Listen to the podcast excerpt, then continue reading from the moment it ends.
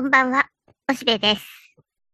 なんだか雨の多いような気がして、もう梅雨入りでは？って思うけども、でもまあ過ごしやすい日々が続いておりますね。皆様いかがお過ごしでしょうか？えっと、僕の検証炎は、こう、薄皮を剥ぐように、ん？薄紙を剥がすように、少しずつ良くなっています。で、今はもう指の筋肉がな落ちすぎてしまったのが、えー、原因ということで、今ね、ゴムボールを100均で買ってきて、それをむにゅむにゅって握って、えー、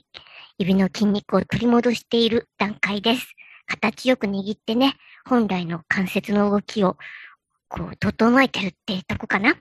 なので、なんとか、治りそうかなってところです。さて、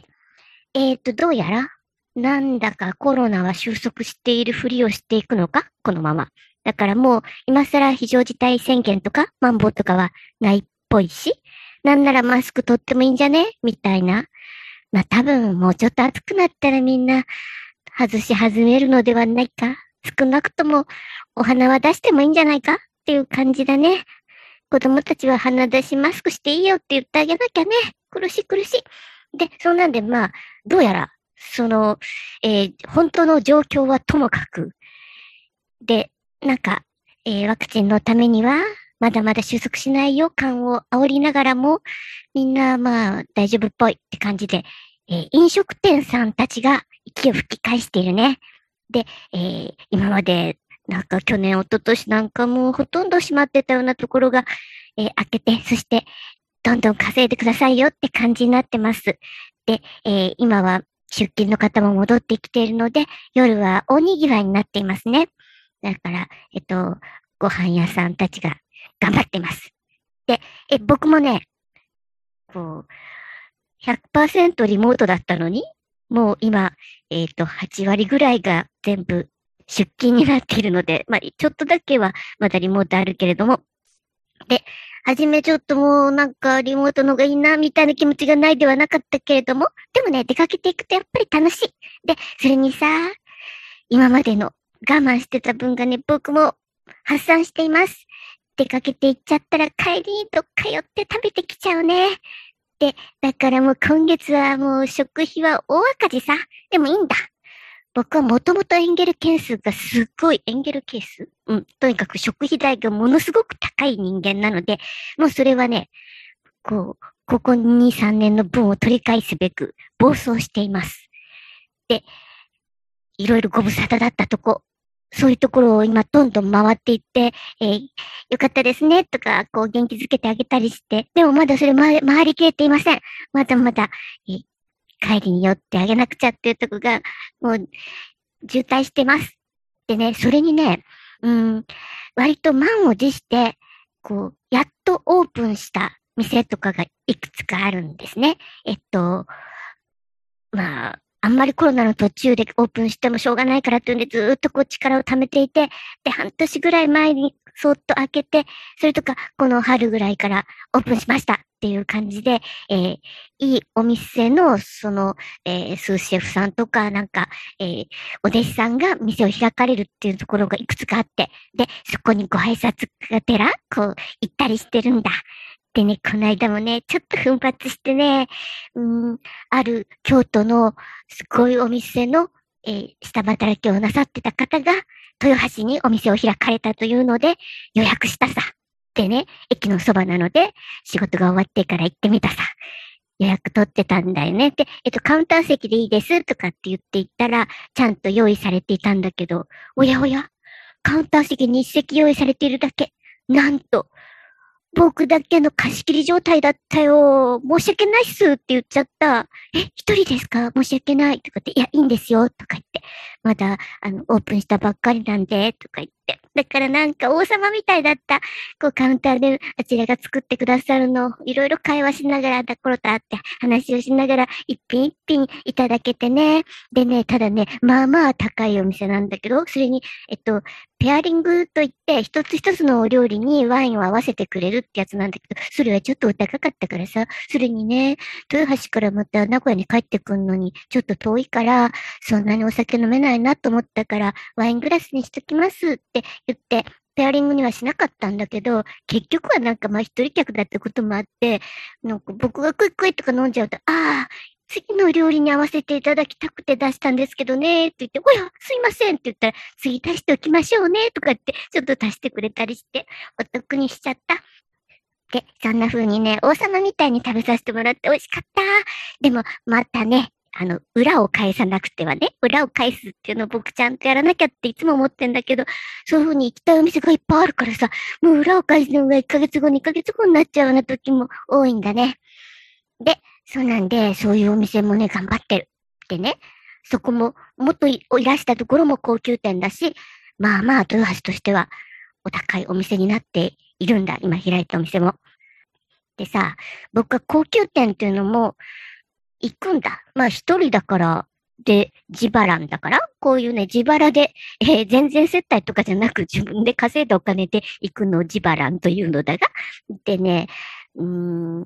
一回一食二万ぐらいとか、もうちょっとするぐらいなとことか、あるいは、まあ、割と日常的にも七八千円かな、一人で、あの、食事とお酒少しっていうのでね。で、そのぐらいまではまあ、たまに行くんだけども、もっと高級な店もあるよね。一食5万ぐらいのとことかね。で、それはまあ、なかなかね、行ってないけども、でもね、結局ね、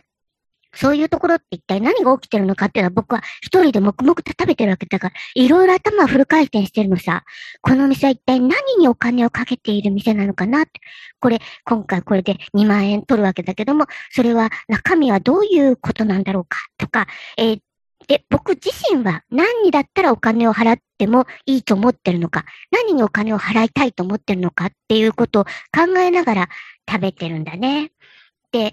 うん、これは僕は世界レベルでもなるべく世界の中の三つ星とかは今までも何点か行ってきてるんだけど、で、そんな中で、うんと気にしていたけども、とうとう行かなかったお店の一つに、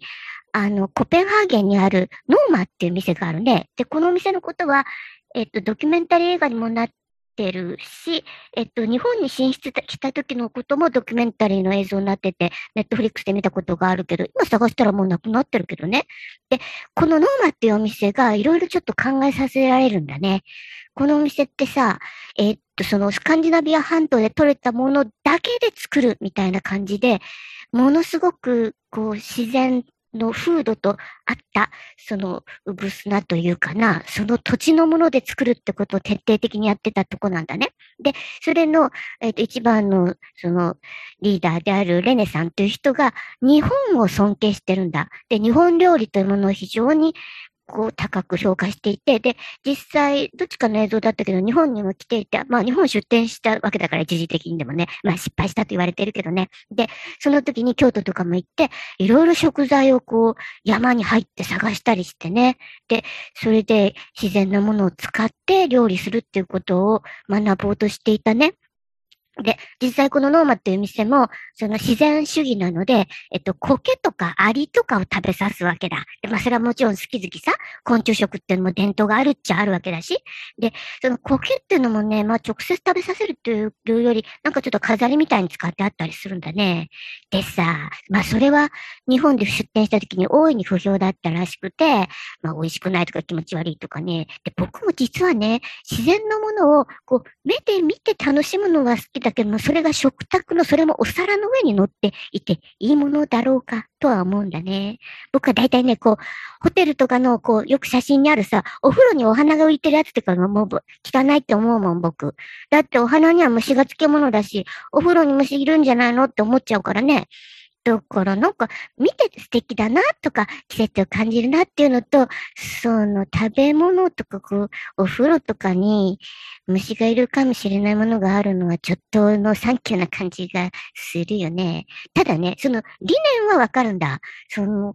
こう、風土から得られたものを、そこには、まあ、特有のその土地ならではの、こう、金というか酵素というか、そういうものがあるわけだから、で、それを、こう、それに親しむっていうかな。そういうことをしようとしているらしいことわかるので、そのノーマっていう店がコペンハーゲンでやってるのはわかる。で、でもこの、ちょっと今さっき調べたらさ、さすがに、こう何、あの、街がロックダウンしていた時は、ハンバーガーを出してたみたいだね。名古屋でもね、あの、結構有名と、有名店が、こう、コロナの間のテイクアウトとして、高級ハンバーガーをやってたね。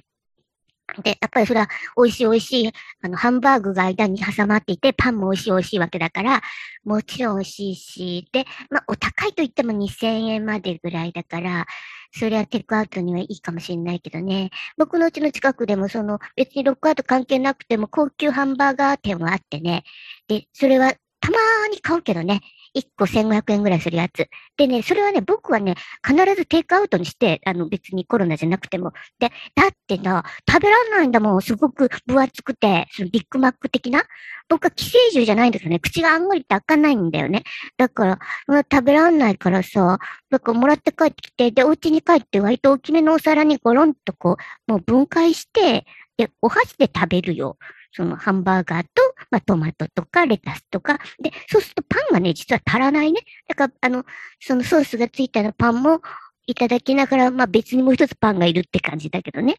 まあでもまあ充実感はあって、なんかハンバーグ定食パンのやつを、まあ2000円近くで食べるって感じになるので、満足度はあるけどね。で、まあそうなんで、うんと、ここはハンバーガーで乗り切ったみたいね、ノーマンもね。で、そういうふうに、うんと、その理念やよし、しかし、なかなかそれは国境を越えてからは、ちょっと気持ち悪かったりとか、本当にその、その土地の人にとっての体にいい感じっていう、その、風土に根ざした食文化っていうのをこう超えてくることになるので、うん、日本料理にその、お手本を見るのはいいんだけど、ちょっと日本でやろうとしたのは無理あったねって感じがするね。で、だってさ、うんと、京都のね、あの、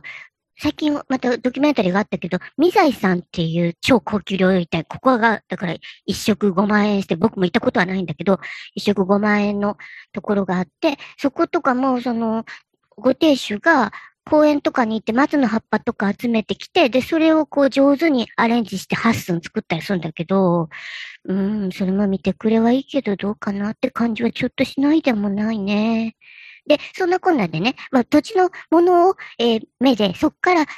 こう、養分をいただく。で、さらには養分だけじゃなくて、そこについているそれなりの酵母とか菌とか、そういうのが、まあ多分腸の中の菌とかと合ってんじゃないかな。で、そういうのはね、僕なんかは、その、もともと新潟のこう、ものって10歳ぐらいまでは新潟のものを食べてたわけなので、体の基本はそこでできてる感じがして、で、新潟にね、レシピーさんっていう本が、新潟日報が出して、新潟県だけでベストセラーになってる本なんだけど、それは、こう、古くからばあちゃんたちが作っていた昔ながらのお料理。で、それが、もうばあちゃんたちはみんな死んじゃったんだ。で、もう一つ次の世代の今、7、80代の人たち。で、お嫁さんたちだからみんな手伝わされて作ってたさ。だけど、本当はちょっとブーブー作ってたから、その上のばあちゃんが死んだらもう作ってなかったりするんだね。で、子供たちも大して喜ばなかったりするわけだからもう作らなくなってたんだ。でも作り方は覚えてるんだ。で、そのばあちゃんたちがもうそろそろ、こうあのように来そうになっていたので、えー、若者たちが、その、えー、レシピを聞いておいて、で、また再現して、で、写真を撮って、写真集みたいな SP さんっていう本を出しているんだね。で、これはね、全部の地方でやった方がいいと思う。こういうのが廃れてしまうし、で、そこの、こう食べ方みたいのが、うん、なんとなくはこう孫の世代、そのひ孫の世代もちょっと覚えているし、で、それで土地のものを食べて、なんか自分の中のこう腸にいる菌とこう、こうして、なんか活性化できるような、元気になれるような感じがする。でもさ、こう最近はちょっと消毒しすぎで、殺菌しすぎで、いろんな菌を殺しちゃってるから、なんか子供たちとかが、そういういろんな菌をうようよと自分の体に入れる時期に、なんか徹底して殺菌しちゃったりしたかもしれなくて、それはなんか弱っちい体になっちゃうんじゃないかなと思うけどなと、まあ心配だけど。で、まあとにかく、えー、少しでもこう、免疫力っていうのは、うん、結局は自分の中の体の中の菌くんたちが頑張って、えー、敵を倒してくれないといけないわけだから、そういう意味でも土地のものを食べる発酵食なんかがいいっていうのは、こう、僕も実感してるとこだな。とはいえさ、こんな風にものすごく食いしん坊で結構食べることにお金をかけることを人も思わないっていうか、うん、お金なんかなくなっちゃってもいいから食べたいって思う。なんか、うん、食べるために稼いでるというよりは、うん、なんか、食べることだけが突出しているような生き方をしてるんだけど、でもね、結局僕は見てるだけ。そうやって、えっ、ー、と、作ってるところじーっと見てるの大好きだし、で、それをもらって食べるだけも大好きだし、で、だから見てるだけ食べるだけ。そして、えー、覚えておいて考考えて、美味しさを味わう、感じるだけっていうとこまでなんだ。つまり何を言ってるかというと、僕はね、作ることはほとんどしない。で、あと、まあ、その奥にある調達してくることとかね。そういうのが全然、すべてお任せなんだ。だからそこのところにお金を払ってると僕は思ってる。え技術と、それから目利きの部分。そしてそこから調達する、この、えー、まあ、関係性みたいなものとかな。そういうのが僕は全部お任せしているので、そのためにお金を払ってるってことがはっきりしてるから、多少高くても、それを楽しむことができると思ってんだけどな。まあ僕はね、すごいお料理は、こう、下手っていうか、天性の、こう、才能がない。あの、最近説明しやすいんだけど、僕はね、第5ぐらいの料理の力しかない。なんか、えー、もう人生でずっと言われてきた。まあ、まずは母親から言われてきたけど、ああなたは飲食のお仕事だけにはつかない方がいいと思うわって言われてて。で、それはもう見てるのが嫌っていうぐらい下手だし、あと、なんかイライラするとか言って、うん、それは自分でもよくわかる。僕は何をどうしてるかが全然わからなくて、うん、だから人の手伝いもなるべくしない方がいい。すごく遠くにいて、なんか持ってきてあげます、みたいなのを細かく指示されて持ってくるぐらいしかできなくて、そばにいたらね、大抵の人はなんか、こう、穏便な方でもイラつくっていうぐらい、全然何していいんだかわかんないんだね。むしろ邪魔って感じになるぐらいね、そのぐらい料理はダメなんだ。だから、お任せしています。お金をかけて皆さんにやっていただいてるって感じなんだな。だから、これからも美味しいもの食べたいから、そのために小銭を稼ごうかなって感じでしょうか。